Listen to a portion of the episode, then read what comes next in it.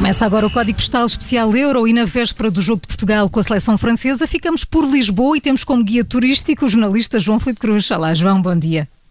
Bom dia, Maria João, bom dia a todos. João, hoje chegou-me aos ouvidos que falaste com o Scolari. Falei, pois, Scolari ou Rui Ramos, ah. como é mais conhecido? Ah, não era o Luís Filipe? Não, esse é o Filipão, nosso antigo selecionador, campeão do mundo do Brasil. Mais fácil. Nem por isso, este Scolari também é nosso, mas uhum. uh, o Rui Ramos uh, nasceu mesmo cá, no fundo são só parecidos não é bem alcunha, é uma presença física realmente grande. Normalmente são os miúdos na, na sua inocência que referem. Costumo dizer é que gostava de ter a dia dele. Eu disse, tinha falado com o Scolari. O Rui Ramos é engenheiro de profissão, é responsável pelo sistema integrado de gestão de, do aeroporto de Lisboa, mas é também um apaixonado pelo futebol, tal como o Scolari, e um homem do futebol. Tem 65 anos, é um bocadinho mais novo do que o brasileiro, que tem 72, mas uh, o Rui o, começou a treinar aos 18 e foi mesmo dos primeiros a descobrir o Bernardo Silva. Isto porque é professor de futebol há 29 anos, no Colégio Valsacina, colégio onde o Bernardo estudou. Então deixa-me adivinhar, o Bernardo Silva deu-se a conhecer para o futebol eh, no recreio. Não era, não era estranho, não é? Mas, não, mas é mais ou menos. Ele já andou, ele já andava, aliás, nas escolas do Benfica com 10 aninhos, altura em que o professor de futebol deu com o nosso pequeno gênio. A equipa do Colégio Valsacina participava em torneios, os interescolas, e às vezes faltava um ou outro nos eh, treinos. E quando não havia um número par de rapazes, dificultava na altura de fazer a habitual peladinha. E aí recorriam ao velho método, chamar reforços, e que outro melhor sítio do que o recreio da escola estava com os miúdos do quinto ano. E quando não há um número par, quando vamos fazer jogo, por norma, eu peço sempre aos alunos que se está ali algum colega que eles conheçam que, para poder fazer o um número par e a coisa ficar equilibrada. E quando eu perguntei, é pá, foi logo unânime, foram logo ali cinco ou seis, o Bernardo, o professor Bernardo. Eu não conhecia o Bernardo. É pá, e então chamaram o Bernardo e, aparece-me um, um pequenino, pá. Eles eram todos pequeninos, mas ele ele ainda era mais pequenino. ainda era mais pequenino. foi, foi, foi tão unânime eh, entre os, os, colegas que o Mister eh, ficou ali, logo certo, de olho. Mas, mas eh, convenceu logo ou houve ali, enfim, alguma hesitação? É que se com 10 anos ele já jogava no Benfica, não é? Convenceu, convenceu, Paulo. Convenceu e de que maneira? Olha, olha só, Rui Estava defesa, recuperou a bola, foi direito à baliza, com simulações de corpo.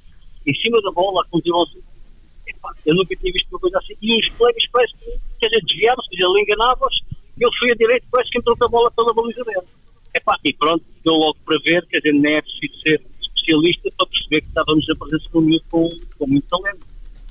Vamos confiar que os colegas não saíram da frente por ser simpáticos e não era preciso ser especialista, mas quando temos alguém com quase 40 anos de experiência no futebol a dizer isto, eh, acontece que o professor uh, Rui, uh, para além de uh, ter sido um dos primeiros a, a ver o Bernardo, deve ter sido também o primeiro a receber um não do agora internacional português. Ele tentou, depois deste treino, encetou longas negociações, mas não conseguiu chegar a acordo e assinar o contrato. Então, mas porquê? Porque a cláusula do Benfica já era alta? não, o problema era não haver cláusula de rescisão. É, isso e, e os agentes. E um dia disse, mas fala lá com os teus pais, pá, para ver. E ele disse, ah, professor e tal. E então, no, no outro dia, ele foi lá, perguntei-lhe e ele disse, então já falaste com o teu pai? Ah, já falei. E então, ah, o meu pai não me deixa não me deixa jogar porque diz que eu sou muito pequenino e já, já treino três vezes por semana. Sou muito fraquinho, diz ele sou muito fraquinho e já tenho três vezes por semana. Pronto, não deu. O Valsacino não, não, não, conseguiu. não, conseguiu. agarrar, não conseguiu agarrar o jogador que faria com, com toda a certeza a diferença nos interescolas. Mas atenção, o professor Rui fez questão de dizer que a vontade do jogador era outra. Isso é verdade, isso é verdade. Mas, mas eu não o contracei, não foi, não foi por, por falta de vontade dele. Exato. foi por falta de vontade da família. Ainda assim, não há ressentimentos. O Colégio Valsacina tinha um campo pelado uh, para os treinos de futebol no tempo em que o Bernardo ainda tinha 10 anos e este novo sintético que tem no recreio foi apadrinhado precisamente pelo Bernardo que voltou ao recreio onde rejeitou Scolari para cortar as fitas do novo estádio de um clube onde só treinou e nunca chegou a jogar. E se o Bernardo estiver a ouvir, o se professor Rui... está a ouvir Está a ouvir, claro, exato. Sim, Bernardo, sim, sim. Bernardo, o professor Rui deixa uma mensagem. Como educador, era aconselhá-lo a seguir o mesmo trajeto. Cidadão, jogador, claro, está, está com ele e continua em frente. Está, está no bom caminho. Não teria assim nada a recomendar para melhorar. Uau!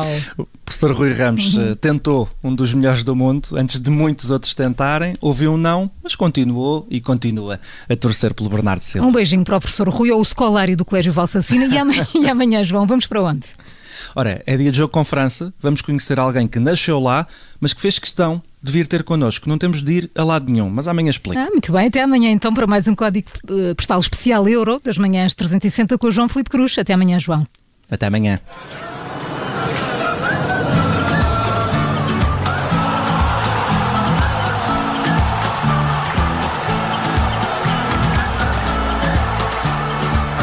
Obrigada por ter ouvido este podcast. Se gostou, pode subscrevê-lo, pode partilhá-lo e também pode ouvir a Rádio Observador online em 98.7 em Lisboa e em 98.4 no Porto.